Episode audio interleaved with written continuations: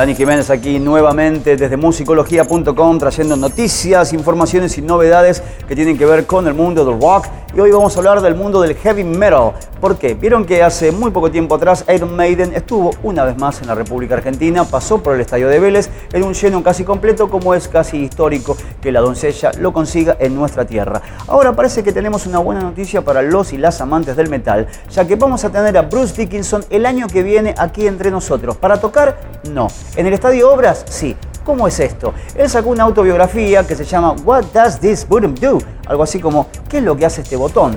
Bueno, Dickinson va a estar en Buenos Aires el 25 de agosto de 2020 en el Estadio de Obras, presentando él solito arriba del escenario su autobiografía. Va a estar dividido en dos partes. En la primera, él va a estar contando lo que fue su trayectoria musical hasta el día de hoy, sumado también a su trayectoria en los vuelos. De ahí viene un poquito el título de su propia biografía. Y la segunda parte será lo que se llama habitualmente Questions and Answers. Es decir, la gente va a estar preguntando y él va a estar respondiendo durante un lapso de una hora. El encuentro va a durar dos horas y Dickinson no solamente va a estar acá en Buenos Aires, sino que va a hacer lo propio en Santiago de Chile para la mitad del 2020. Más noticias como estas todos los días en musicología.com. Si querés seguirnos en nuestras redes sociales, aprovecha y hacelo rápido en Twitter y en Instagram. Si querés escucharnos, armamos playlists solamente para vos en Spotify y en YouTube.